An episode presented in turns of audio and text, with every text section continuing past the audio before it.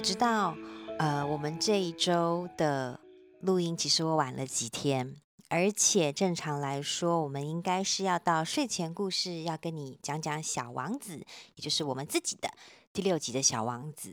但是，请你让我把它放到明天，因为呢，我这个周末真的很想跟你分享的是，我昨天去看了李国修老师的剧。呃，《京戏启示录》，我是一个非常大的舞台剧的剧迷，但是呃，我觉得我今生特别遗憾的一件事情，就是我竟然在呃李国修老师在世的时候演过的那么多场《京戏启示录》，我竟然都没有看过他自己演的版本。嗯，而昨天。晚上我去看了，嗯，王岳老师还有呃樊光耀老师他们为他制作的这个创拓版，也就是由屈中恒先生嗯演出李国修老师的角色来呃为我们呈现的这个创拓版本的《京戏启示录》，我今天想要跟你说说我的心得与感想，嗯。当然，呃，一如既往，我不会是什么有什么剧透的内容。嗯、那我特别改到今天来说，当然就是因为希望，如果你还没有买票，如果你还在考虑，拜托你把握机会。啊、高雄也还有场次，他接下来还有还有其他的场次，请你千万不要错错过，真的不要错过。嗯，那你请你听听看，他带给我的想法是什么，带给我的感悟是什么？呃，也许会带给你不一样的东西，但是无论如何，我相信看完这一出戏，它真的会触动你，而我希望那个触动会带给你一些改变。《京戏启示录》呢，是一个戏中戏中戏，他在演的像连环套一样。当年在李国修老师的父亲过世之后，他用。这个创作来，嗯，与他父亲进行一场对话，与他内心，他他用这个创作来了解他的父亲，试图去重新认识他父亲，跟他父亲继续他们之间的一种未完的对话，也用这样的创作来圆满他父亲的遗憾，圆满他自己的一些遗憾。嗯，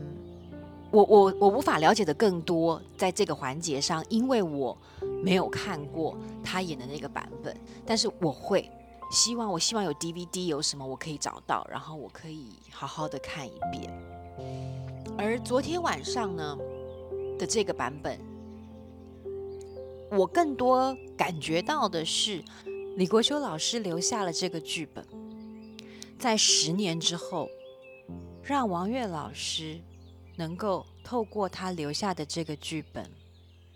也去重新诠释他与李国修老师之间那些未完的思念，或者也许有的遗憾，或他自己人生中有过的一些感悟。它里面有两幕。是他诠释的这个角色说的台词。他那他在台上说出那些台词的时候，我我在此不爆雷，因为我真的太希望你去看。但是有那么两幕，我如果你去看了，你一定会知道我在说的那两句话。他说出来的那一瞬间，我就忍不住，就是就是就是哭出来，我就泪崩，因为就觉得我听到的打到我心里的那句话，其实不是那个角色说的，是。王月本人说的那两句话，那两声的哭嚎是他本人在哭嚎，而不是那个角色的悲泣。我觉得人生确实每我们每个人的人生，我相信或多或少都有遗憾，都有你希望能够完成到什么，希望能够延续到什么，但是。无法如愿的地方，尤其是在嗯人与人的情感、人与人的关系，甚至于在生命跟时间的这个议题上。而这整出戏让我真的深为感动的是，是李国修老师是走了，是我们的人生中有很多事情是无法挽回的，我们没有办法改变时光，甚至没有办法重新的去做一些我们做过的决定，或者是去弥补、改变我们做的错事，这些都会是我们人生的遗憾，而它是既定的事实，没有错。但是这是一个艺术的创作。而他留下来的这个艺术的创作的本身是有生命的。我们透过艺术创作，我们可以去重写、重复，让我们回到我们的某一些失落、某一些错过、某些未完待续中，去弥补，用这样的模式去弥补生命中的一些遗憾，把它重新的诠释成为。某一个据点，或是重新继续写我们那个未完待续的故事。我觉得这个是创作，是艺术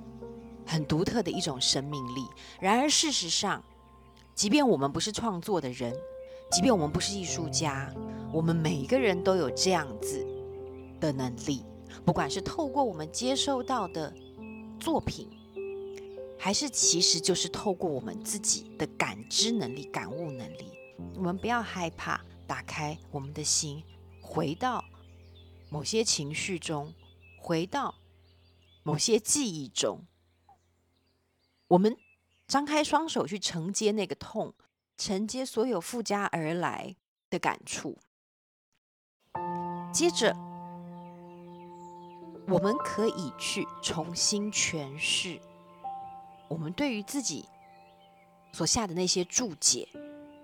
我们可以重新去复写，重新去表述这段过去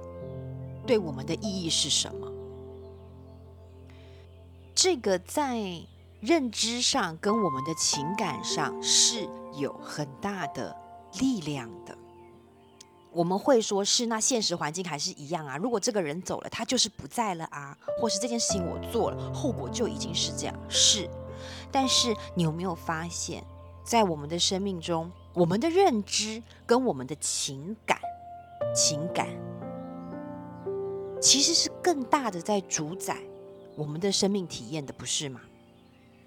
如果你今天的情感、你的认知这一天是好的，那在你的记忆中，在你的现实体验中，你这一天就是好的，不是吗？所以，如果我们可以去复写，我们可以回到某个情境中，